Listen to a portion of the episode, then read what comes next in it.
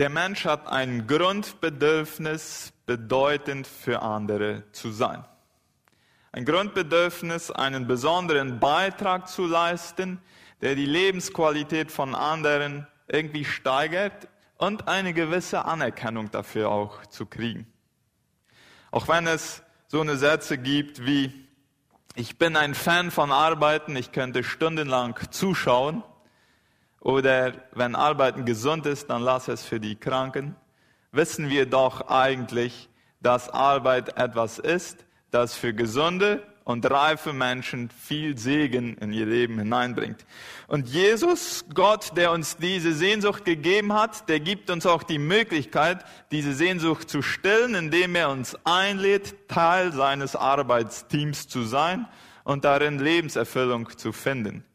Und ich lade euch ein, mit mir vier Verse zu lesen aus Matthäus 9, Vers 35 bis 38, wo Jesus mit zwei Bildern die seinen ersten Hörern und auch vielen von uns heute sehr bekannte Bilder sind.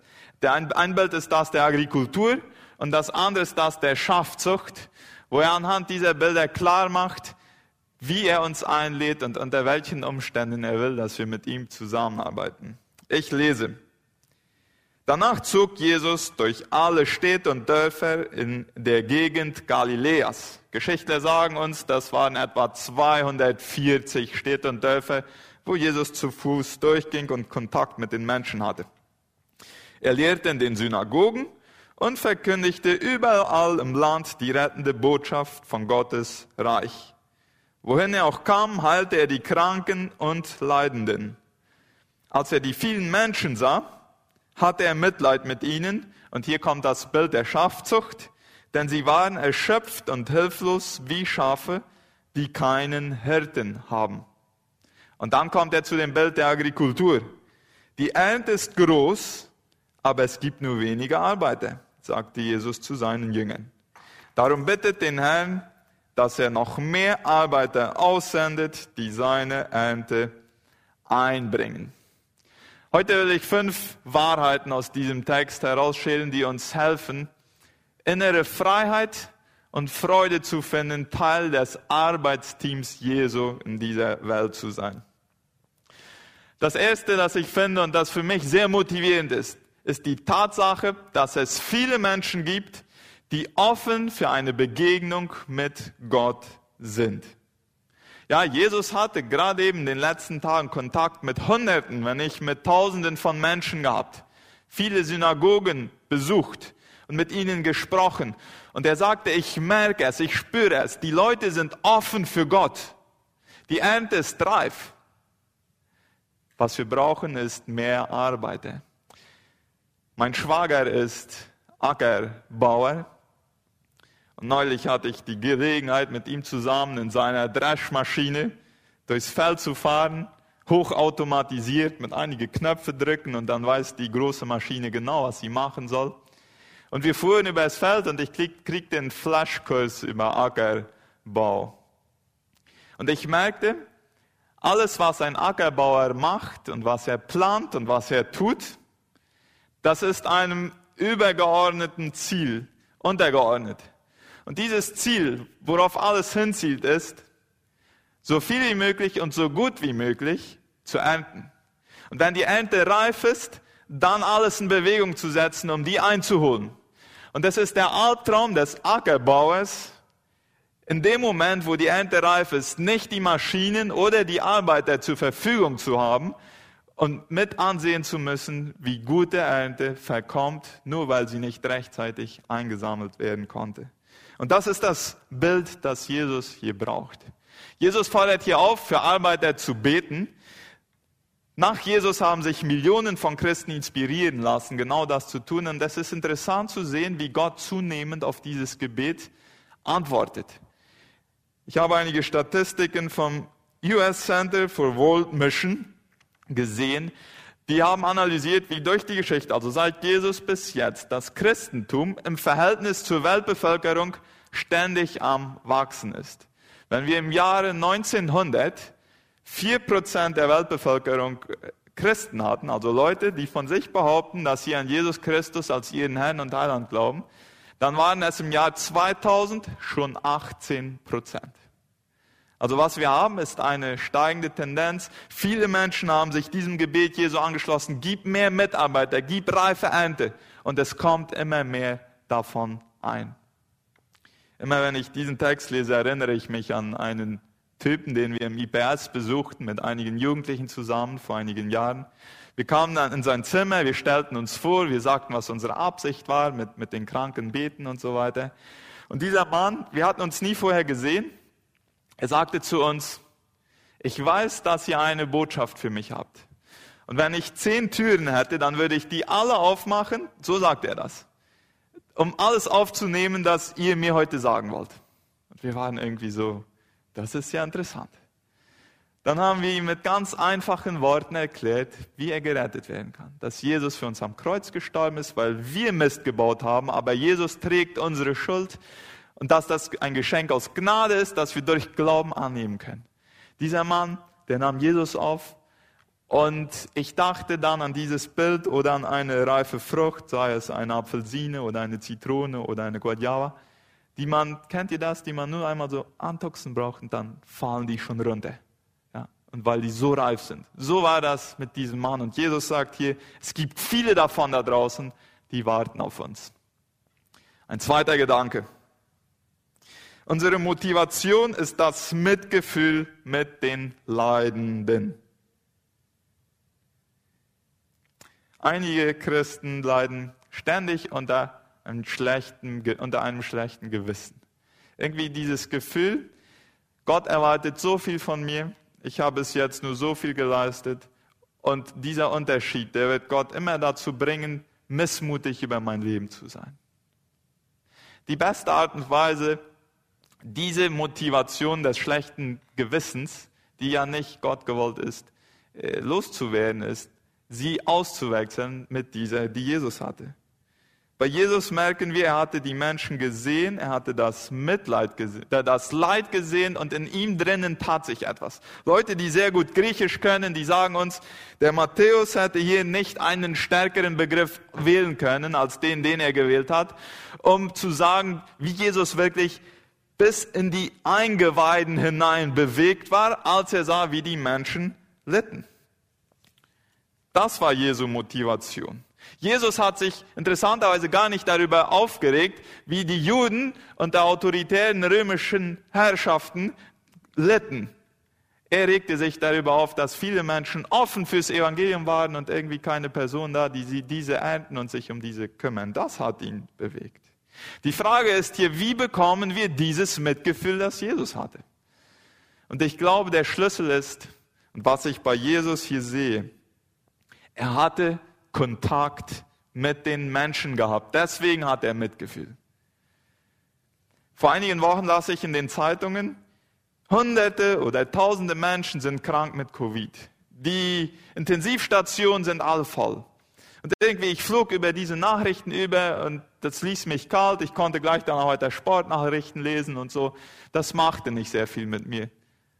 Bis mit einmal mein Freund und mein Nachbar Raoul schwer Covid war, äh, mit Covid war und auf Intensivstation kam. Dann mit einmal tat sich was in mir. Was war der Unterschied von diesen Hunderten, von denen ich gelesen hatte, die mich kalt ließen, und diesem einen, der mich mit einmal, der mein Herz und meine Eingeweide, wenn wir das Wort brauchen wollen, bewegte. Der Unterschied war, mit denen hatte ich niemals Kontakt gehabt. Mit diesem hatte ich über die letzten Jahre hunderte von Stunden verbracht, wo wir zusammen erzählt hatten, Asado gegessen und Fußball geschaut. Das war der Unterschied.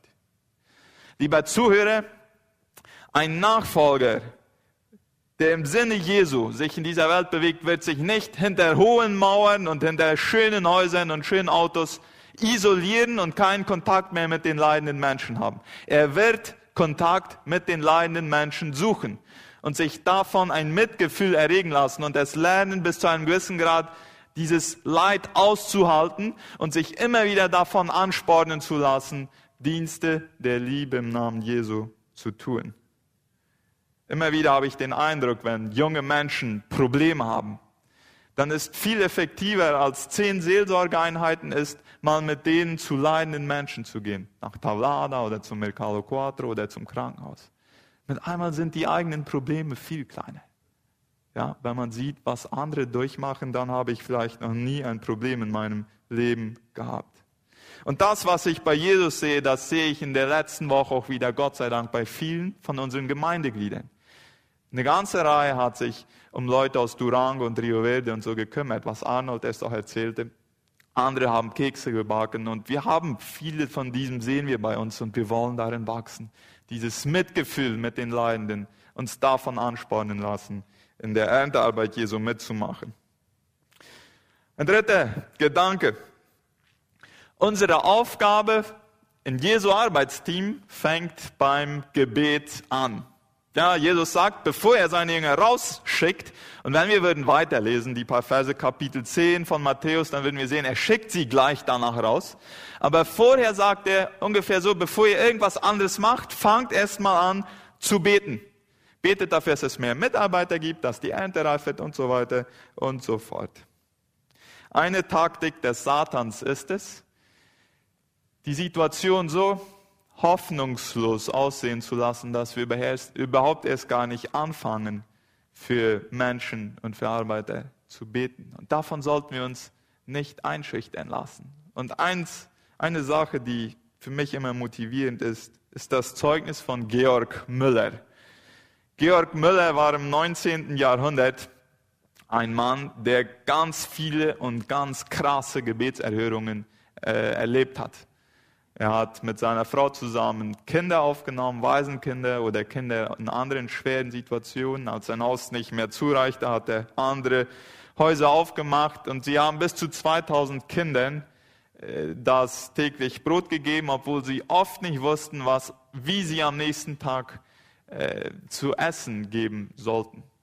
Er hat so viele wunderbare Gebetserhörungen erlebt, dass man glauben könnte, warum ist der Unterschied von seinem Leben zu meinem Leben so groß. Aber Müller sagt Folgendes von sich.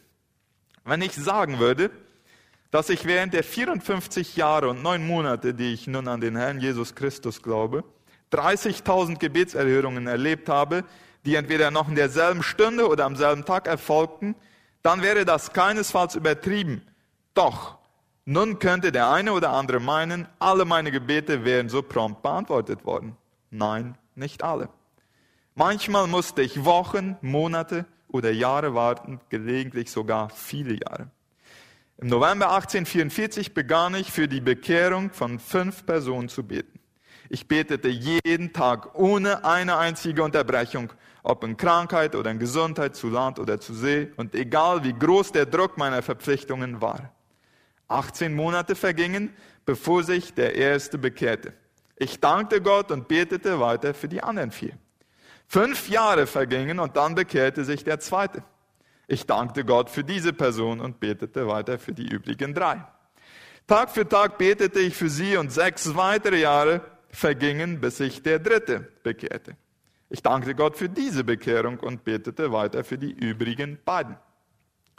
Diese beiden blieben unbekehrt nach 36 Jahren Gebet. Doch das ist nicht das Ende der Geschichte. Das ist seine Geschichte. Aber der Letzte bekehrte sich an seinem Grab, als sein Sarg in die Erde hinuntergelassen wurde.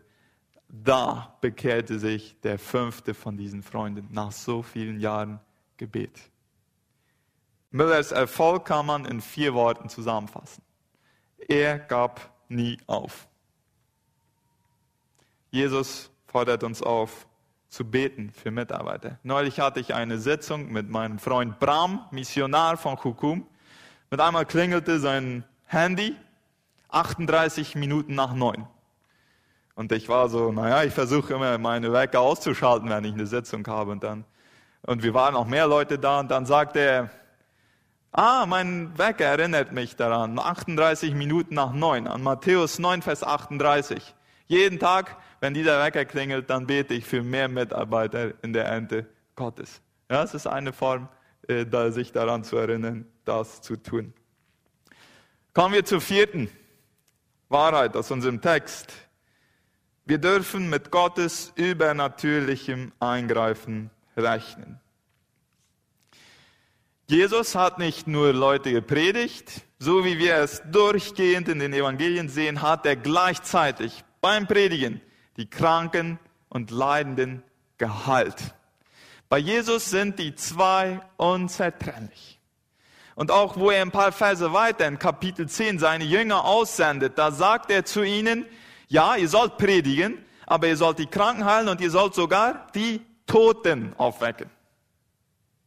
Unzertrennlich, die zwei. Gottes übernatürliches Eingreifen an Leib, Seele und Geist. Jesus hat nicht den Geist von Leib und Seele getrennt.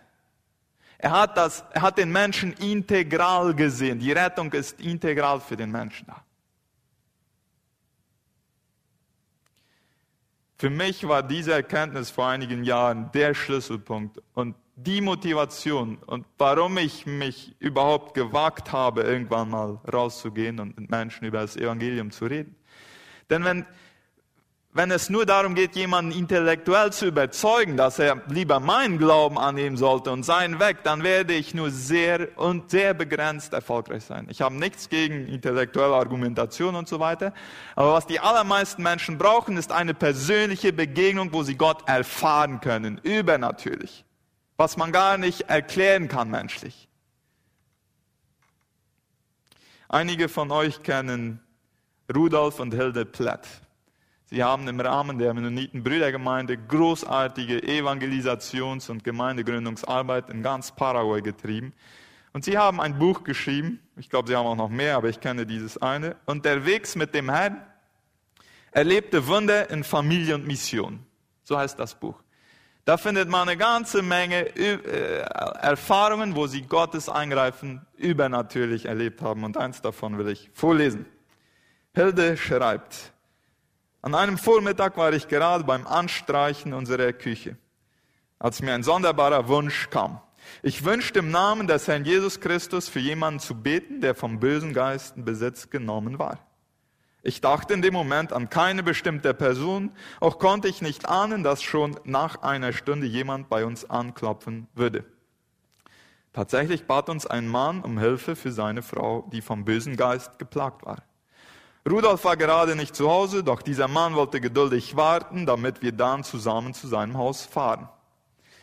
Um 11 Uhr vormittags kam Rudolf. Wir nahmen den Mann mit ins Auto und fuhren zu dessen Familie. Doch welcher Anblick bot sich uns dort? Der Mann hatte seine Frau, die Mutter seiner Kinder, an Stuhl und Tisch fest angebunden. Sie, hatten, sie hatte ein Buschmesser in der Hand, mit dem sie ihre eigenen Kinder umbringen wollte. Wir beteten im Namen des Herrn Jesus Christus um Befreiung. Da ließ die Frau langsam das Messer aus ihrer Hand gleiten. Wir erlebten eine sichtbare Veränderung dieser Frau. Wenn es darum geht, Teil der Endarbeiter Jesu zu sein, dann dürfen wir eines wissen. Du und ich, wir müssen und wir können keinen bekehren. Jede Bekehrung und was immer damit zusammenhängt, ob jetzt eine Heilung oder ein anderes Eingreifen Gottes, ist übernatürlich. Und Gott belohnt unsere Schritte im Glauben, die wir gehen, mit seinem übernatürlichen Eingreifen. Manchmal so, wie wir es uns vorstellen und für das, was wir beten und manchmal anders.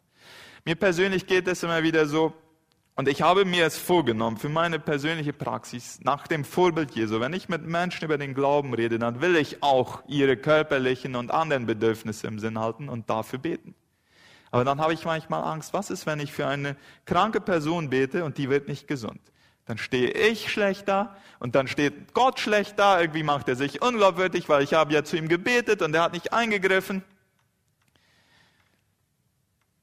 Vor zwei Wochen, genau vor zwei Wochen, ging ich nach dem spanischen Gottesdienst von hier nach Hause. Und äh, als ich ins Tor reingehen wollte, sah ich, wie unsere Nachbarn draußen saßen und ich wusste von dem, vom Raoul, von meinem Nachbarn, dass er schwer krank im Krankenhaus lag und dass die Familie um sein Leben bangte. Ich ging zu ihnen, sprach mit ihnen darüber und fragte dann, darf ich mit euch für die Gesundheit von Raoul beten? Und sie sagten ja, wir haben zusammen gebetet. Ich ging nach Hause. Am nächsten Tag, 12 Uhr mittags, kam die Nachricht, Raul ist gestorben. Gut, da hatte ich mir was eingeredet. Ja? Samstag bete ich mit denen, dass Gott ihn gesund macht und Sonntag stirbt er. Nee, Sonntag bete ich und Montag stirbt er.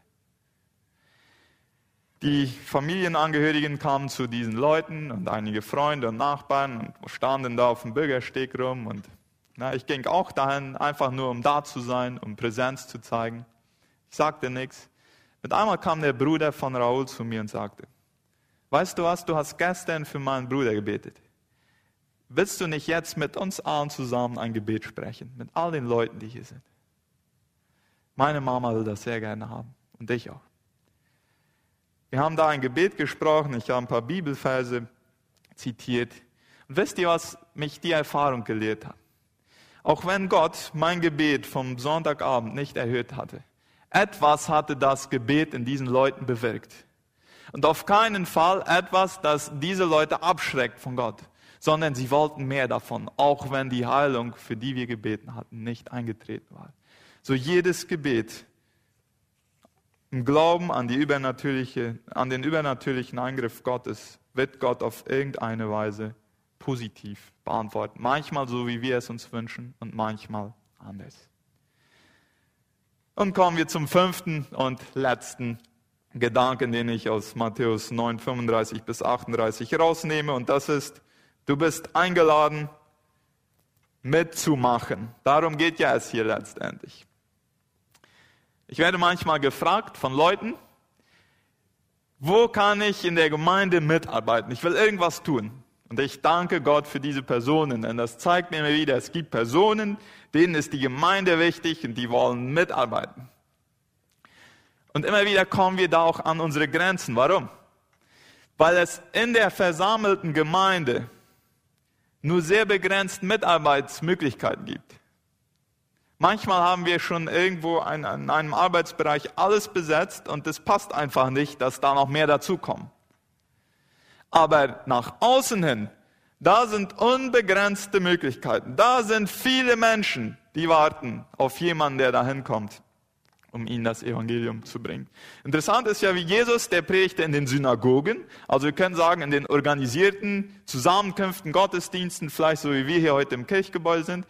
Aber wenn Jesus aus den Synagogen rausgeschmissen wurde, weil die ihn nicht mehr hören wollten, da war er noch lange nicht am Ende. Dann fing er draußen erstmal so richtig an, weil da waren viel mehr.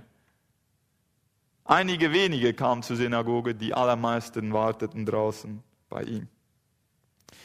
Wir haben, viele von uns sind mit einem Verständnis aufgewachsen, dass wir ein paar wenige Evangelisten haben innerhalb der christlichen Gemeinde und dass die meisten anderen Assistenten des Evangelisten sind. Zum Beispiel Billy Graham oder Ulrich Parzani oder Walter Neufeld oder Luis Palau und so weiter. Und die laden wir uns ein. Wir anderen organisieren, dass viele Menschen zusammenkommen und dass dieser Evangelist dann predigen kann. Und ich danke Gott für diese Männer und Frauen Gottes, die das wirklich gut machen und die schon viel Segen gebracht haben. Aber das Problem bei diesem Paradigma ist, dass die große Mehrheit der Christen sich mehr als Assistenten des Evangelisten sehen, als wirklich einen Evangelist. Und ich will euch ein Bild zeigen. Wir haben da, wenn wir mal sagen, wir haben einen, einen, einen sehr guten Evangelisten, sagen wir mal äh, Billy Graham oder einen anderen, der predigt so gut, dass sich im Jahr tausend Menschen bekehren, die wirklich im Glauben bleiben. So, wir haben hier die, die, die Spalte, die zahlen da 10.000, 20.000, 30.000, das sind Menschen. Das ist die Anzahl von Menschen, die sich bekehrten. Die Zahlen da unten, das sind Jahre. Also wir haben dann in, in 17 Jahren haben wir 17.000 Menschen, die sich bekehrt haben mit dem Paradigma. Dann glaube ich, stehen wir, und das meine ich zu beobachten, einem Paradigmawechsel, wo viele zunehmend sich anfangen, selbst als Evangelisten zu sehen. Und wir haben da, und die meisten von uns, wir haben irgendwie nicht die Gaben und nicht die Fähigkeit, hunderte von Menschen jedes Jahr zum Glauben zu führen. Aber wir haben Beziehungen zu Menschen, die noch nicht an Gott glauben. Und immer wieder erleben Leute, dass sie einen im Jahr zum Glauben bringen. Ja, und wenn, wenn dieser sich dann multipliziert, also haben wir in einem Jahr zwei, im nächsten vier, dann acht und sechs, ich habe dies schon mal eher gesagt. Und ich will das hier nur einmal grafisch darstellen. Dann haben wir eine Kurve, die fängt ganz unten an. Und es ist offensichtlich nur ein sehr minimaler Erfolg. Aber wenn das weitergeht, 16, 32, 64 und so weiter, dann haben wir sehr bald viel mehr, hier ist ein exponentielles Wachstum, als mit dem vorigen Paradigma, wenn wir den großen Evangelisten einladen. Und wenn wir die zweimal übereinander halten, dann sehen wir, dass nach 14, 15 Jahren das Paradigma des exponentiellen Wachstums über Beziehungen, die ich habe, sehr schnell das andere überholt. Wenn jeder Christ, der heute lebt, sich einmal im Jahr multiplizieren würde, würden wir die ganze Welt in zwei bis drei Jahren für, für Jesus gewonnen haben. Wenn nur einer, ein einziger Christ das macht, dann wird er in 33 Jahren die ganze Welt für Jesus gewonnen haben. Einmal im Jahr jemand gewinnen. Was will ich damit sagen? Ich will damit sagen, dass es einen enorm großen Wert hat, wenn du eine Person erreichst. Vielleicht auch nicht jedes Jahr eine, aber jede fünf Jahre einen oder alle zehn Jahre einen. Das hat einen enorm großen Wert, wenn diese Person dann nachher auch ein Multiplikator wird, denn das wird diese exponentielle Kurve nach oben bringen. Und wir sollten nicht nur die großen Versammlungen wert achten, die Beziehungen sind gerade das, wo jeder von uns seinen Beitrag leisten kann. Und viele tun das in unserer Gemeinde und darüber hinaus. Und ich glaube, wir sind darin am Wachsen und das ist wunderbar. Wenn du nicht weißt, und wir wollen gleich das nächste Lied singen, die Rettung der Welt. Wenn du nicht weißt, wie du anfangen willst, dann stell dir einfach eine Frage. Was kann ich gut? Und tue das für Gott. Kannst du gut Geld verdienen? Kannst du gut Sport machen? Kannst du gut Kekse backen? Kannst du gut Lehrer sein oder Rechtsanwalt? Tu das für Gott und du wirst es nicht vermeiden können, dass dein Beitrag bedeutend ist, dass die Ernte eingesammelt werden kann, in die Jesus uns hineinschickt. Und wir werden noch viele schöne Zeugnisse erleben, wie durch Menschen, durch uns, andere verändert werden, weil Gottes übernatürliches Wirken durch unsere Schritte des Glaubens aktiv sichtbar wird.